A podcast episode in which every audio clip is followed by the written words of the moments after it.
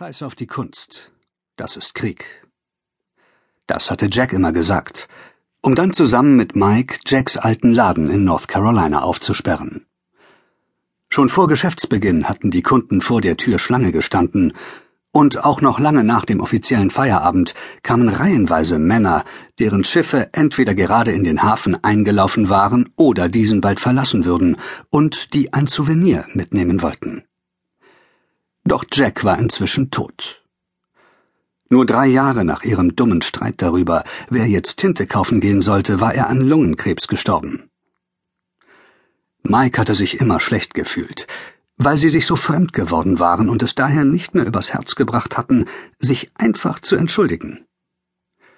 Die Auseinandersetzung war völlig unnötig gewesen, aber auch der Anstoß, den er gebraucht hatte, um sein Leben in die Hand zu nehmen. Ohne sie würde er vermutlich noch immer auf Jacks altem Stuhl sitzen, Kette rauchen und ständig Seeleute tätowieren.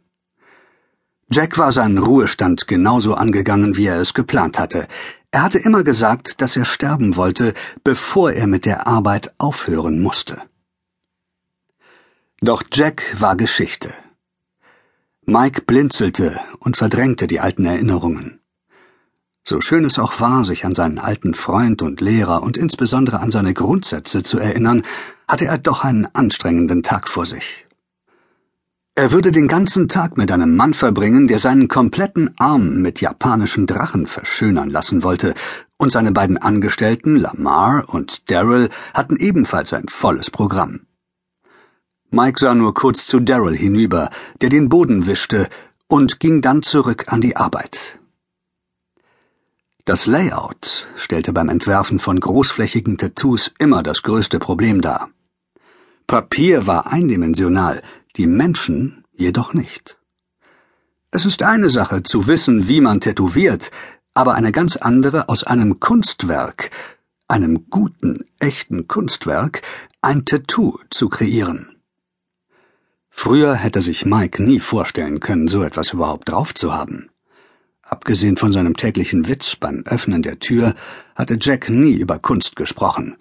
Sie hatten einfach Tag ein, Tag aus denselben Seemannskram tätowiert. Gelegentlich hatte sich Mike die Skizzen aus früheren Jahren angesehen, durch die sein Interesse am Tätowieren erst geweckt worden war, aber er hatte sie Jack nie gezeigt. Erst nachdem er zurück nach Michigan gezogen und mit seinem ersten eigenen Laden gescheitert war, hatte er endlich eine Fachzeitschrift in die Hand genommen, um von dem, was er darin sah, umgehauen zu werden.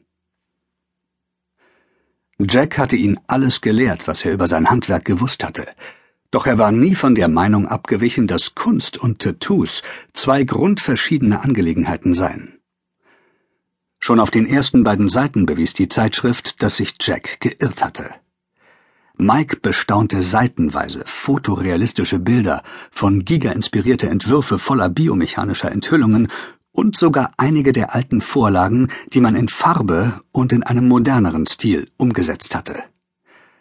Jack hatte sich strikt gegen Piercings ausgesprochen, doch seitdem er nicht mehr in den Carolinas lebte, hatte Mike kein Studio mehr gesehen, das diese nicht mit anbot. Der Drachenarm war aus zwei Gründen knifflig. Erstens, weil der Kunde darauf bestand, dass beide Drachen rot sein sollten, in so gut wie jedem von Mikes Entwürfen hatten die Drachen ausgesehen, als würden sie ineinander übergehen.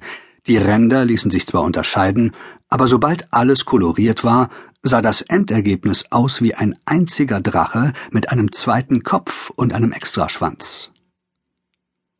Mike hatte dieses Problem dank des Ratschlags seines Laien, des Piercers Daryl, der überhaupt nicht malen konnte, gelöst, indem er einen Kopf auf dem Handgelenk des Mannes und den anderen am Oberarm platzierte und die Schwänze am Ellenbogen umeinander wickelte. Dank dieser Idee sah der Entwurf richtig gut aus. Das zweite Problem ließ sich nicht so leicht lösen denn der Kunde wollte, dass die Drachen so unterschiedlich wie möglich aussahen. Gleichzeitig mussten sie aber beide rot und japanisch sein. Dieses Dilemma hatte Mike die letzten beiden Wochen beschäftigt. Irgendwann war er auf ein Bild von Horiyoshi III gestoßen, einem der japanischen Meister, der einen durch und durch japanischen, aber auch gänzlich ungewöhnlichen Drachen gemalt hatte.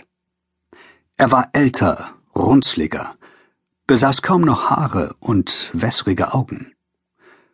Mike hatte diesen Drachen mit dem von ihm geschaffenen kombiniert und arbeitete noch an der endgültigen Version, als die Türglocke einen neuen Kunden ankündigte. Er runzelte die Stirn und blickte auf. Daryl und Lamar waren nirgendwo zu sehen. Nach einem letzten Blick auf seine Zeichnung, nicht übel, ging er in den vorderen Teil des Ladens. Wir machen erst in zehn Minuten auf, Kumpel. Kann ich Ihnen irgendwie helfen?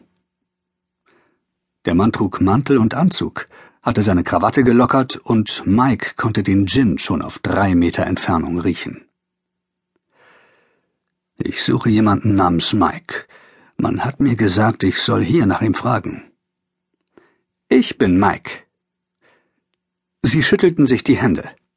Der Mann schien sich unwohl zu fühlen was Mike nicht überraschte, da es vielen Leuten beim Betreten des Ladens so ging, aber irgendetwas an ihm war anders. Wes, äh, Wes Odgton. Ich äh, wollte mich noch nie tätowieren lassen. Das geht vielen Leuten so, bis sie ihre Meinung auf einmal ändern, Wes. Der Mann lächelte gequält, und Mike deutete auf eine alte schwarze Couch, das größte Möbelstück im Eingangsbereich. Was waren schon zehn Minuten? Der Mann hatte nach ihm gesucht. Wes setzte sich auf die Couch und Mike nahm ihm gegenüber Platz. Ich will etwas ganz Besonderes. Und Sie sollten wissen, dass ich mir jemand anders suche, der es macht, wenn Sie es ablehnen.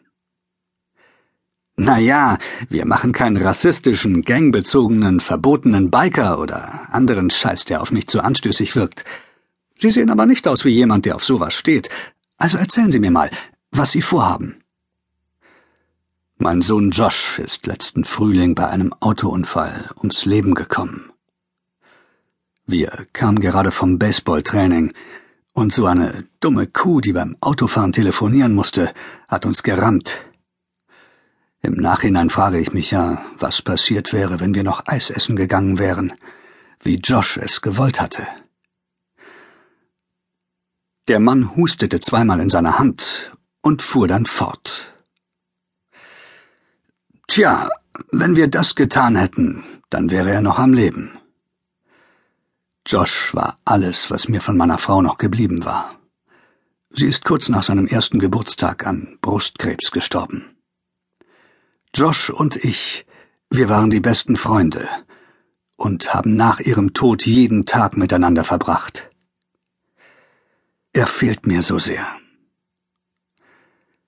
Wollen Sie ein Porträt von ihm haben? In diesem Fall bin ich nicht der Richtige. Sowas ist Lamars Job. Er macht das jeden Tag und würde Ihnen gerne. Nein, so etwas will ich nicht. Der Mann zog ein kleines Fläschchen aus der Hosentasche, in dem sich grauer Staub befand. Einen Augenblick lang glaubte Mike schon, sein Kunde wollte sich jetzt Kokain reinpfeifen.